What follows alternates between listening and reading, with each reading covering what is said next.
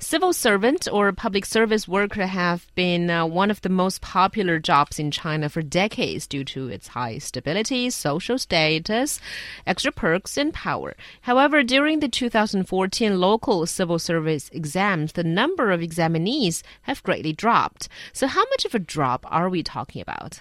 I think, first of all, we need to note one thing that is, this drop seems to only happen in on local level Mm-hmm. uh, government, uh, civil servant, or public worker examinations. So let's look at Beijing, for example. There are over 50,000 people who took part in the exam, and that's 25% less than last year. And Shanghai, it was uh, 9,000 applicants less than the previous year, and so on. So I think uh, we are seeing quite a substantial drop in certain cases on the local level of these uh, civil servants' uh, examinations. Yeah, you know, so so on, on the local level we're seeing negative growth, whereas on the central level we're still seeing positive growth, although that that number is uh, is decreasing. And so I think that that really I th- there's it's kind of interesting when when we look at it. Uh, why is it that the central government the the recruitment is staying about steady, whereas the local local is is going down? I think a lot of it just has to do with the bad press that uh, local governments have been getting over the last year or so, where we're seeing a lot of these anti-corruption drives and crackdowns, and a lot of these things are, are, are centered around local governments. And so people are like, well, number one, maybe I'm a moral person, I don't want to work in, a, in an environment like that, or number two, maybe I'm not a moral person, and I just I don't want to get caught. Well, or I think it has something to do with the government's policy that the fact that uh, we're seeing a shrinking in recruitment anyway. So it seems like they're not hiring as many people, and um, No, but the, the thing is, I mean, that's that that's that's that's a false uh, equation there because I mean, just just because they're they're recruiting less doesn't mean that there's going to be less people applying, right? I mean, so so I mean that's that's acceptance rate versus application rate, right?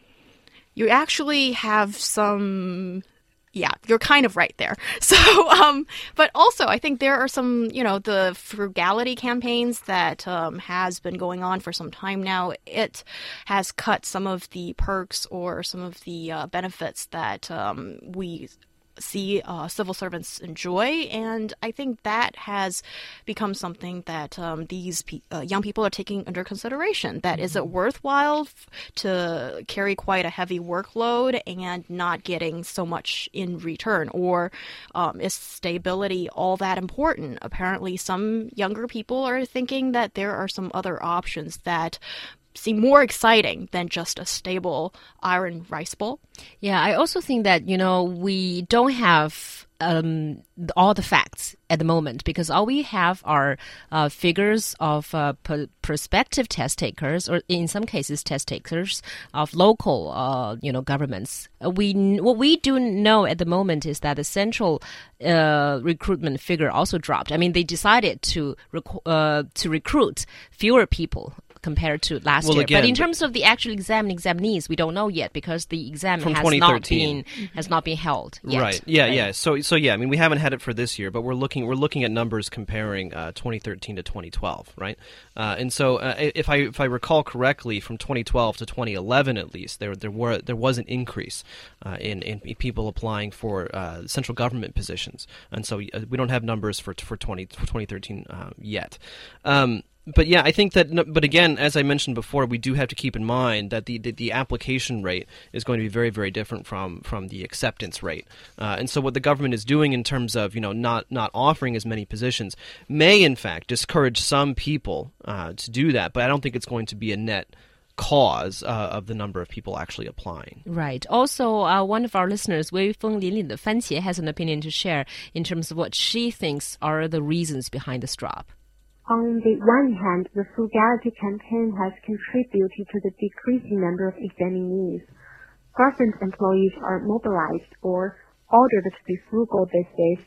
They don't have gift cards and vouchers anymore, and they are not there to claim some social privilege. Most government departments canceled the welfare for the Chinese New Year festival last year. I think it has never happened before in the past decade. So many income-driven young people may come to the conclusion that working for government will not be lucrative anymore.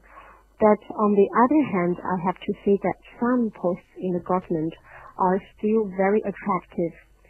It's a little bit sad to see such a such a quick withdrawal from the young people. It seems that what motivates them is only income, position, and power, not the government service itself. Yeah, I do agree with the last part of her speech when she thinks that it's a little bit sad. I think it's a little bit sad when people, if indeed that's the reason, the frugality and the reduction of the perks, that that's what young people are looking at. I don't know. I mean, it's it, it is it is very very strange. I mean, because we're looking at you know drops of twenty five uh, mm. to thirty five percent in in in some places. And that's a lot, and that's a huge drop. And so I think that there's probably something else going on here um, and I'm really kind of curious about these numbers. Are we looking at numbers of people who have already taken the local civil service exam, people who or people who have declared intent? In some in some places, the people who say that they're going to take. Right. In some places, they have already taken the exam. Okay, yeah, and so and so so really, number one, these numbers are not they're not A to B, um, and there's a lot more going on here.